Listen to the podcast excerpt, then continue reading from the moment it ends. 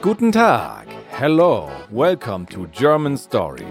This is episode 4. Wie geht's? How is it going? I am your host, Christian. Last time, Paul and Meili found Anna's office. Let's see how our story continues today. This is where we will also be learning how to ask and answer questions about one's condition, as well as the personal pronoun ihr, and how to use the pronoun sie with a capital S in plural.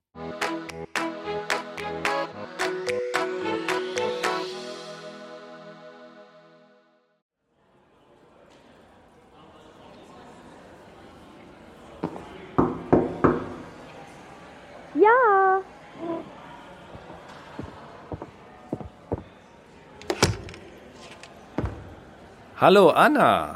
Paul, wie geht's? Gut, danke. Und selbst? Auch gut. Und wer ist das? Das ist Meili. Sie kommt aus China. Meili, das ist Anna Maywald, eine Freundin. Guten Tag, Frau Maywald. Guten Tag. Was kann ich für Sie tun? Ich möchte hier studieren. Aha, dann. Oh nein, ich muss zur Arbeit. Oh, tschüss, Paul. Danke. Bitte. Tschüss. Anna, wir telefonieren morgen.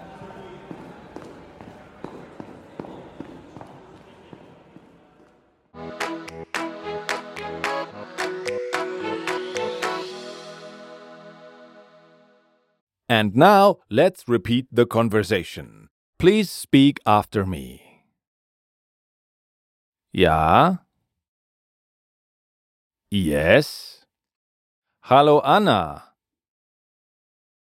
Hallo Anna. Paul, wie geht's? Paul, how are you? Gut, danke. Und selbst? Fine, thank you. And yourself? Auch gut. Und wer ist das? Also fine. And who is this? Das ist Meili. Sie kommt aus China. This is Meili. She comes from China. Meili, das ist Anna Maywald, eine Freundin.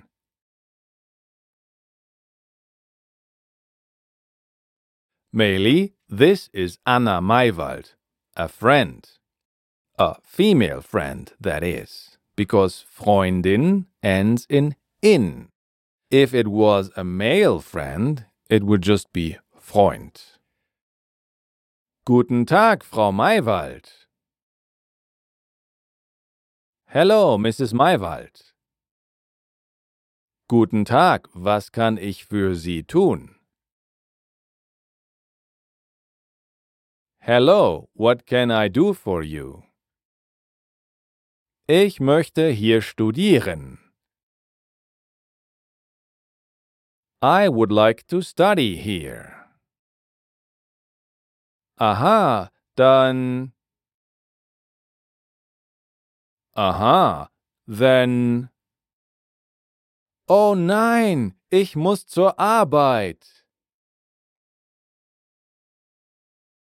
Oh no, I have to go to work.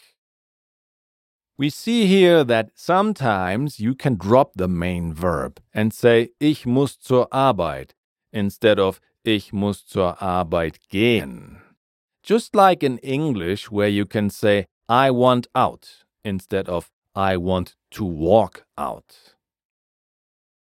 Oh, tschüss Paul, danke.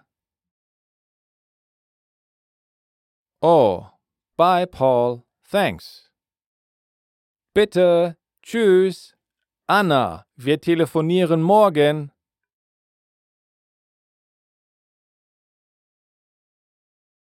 You're welcome. Bye. Anna, we phone tomorrow. What he means is, let's have a phone call tomorrow. Got it? Then you're awesome. We highly recommend you to go back to the beginning and listen again to Paul getting into trouble for forgetting about the time.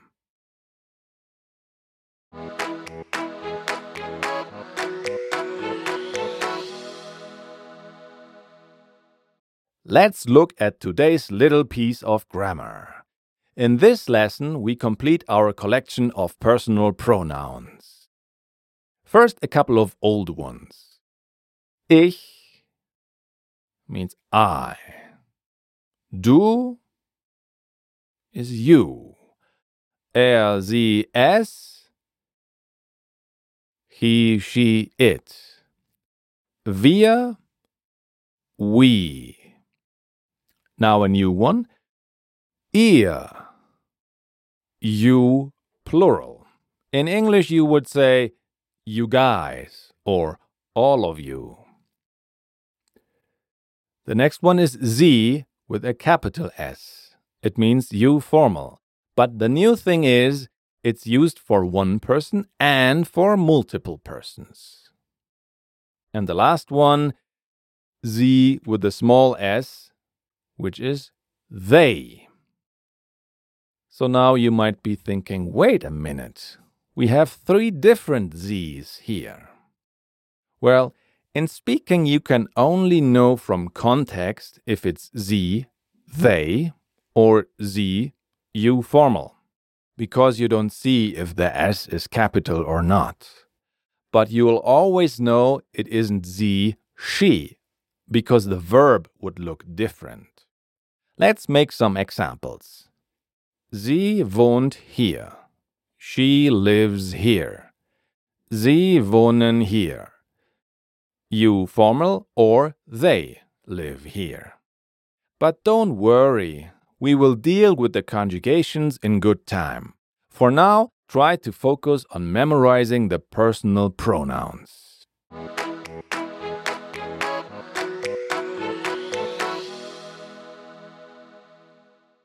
We hope you understood what happened in today's part of the story.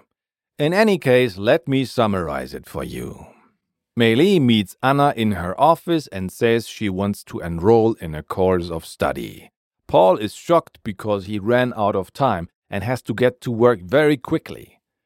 Will he get to work on time? We will soon find out. Thank you so much for listening. Today's episode was written, directed, and produced by me, Christian Leuschner, the main man behind German Stories. The role of Anna was played by Christine Perndl. The role of Meili was played by Lin Fan. The role of Paul was played by me. German Stories theme song by Esteban del Pino. If you enjoyed today's episode, please consider writing us a review on Apple Podcasts or wherever you get your podcasts. Listener reviews really help to spread the word about our show. Visit our website at german-stories.com to get all the extras you need to speed up your German learning.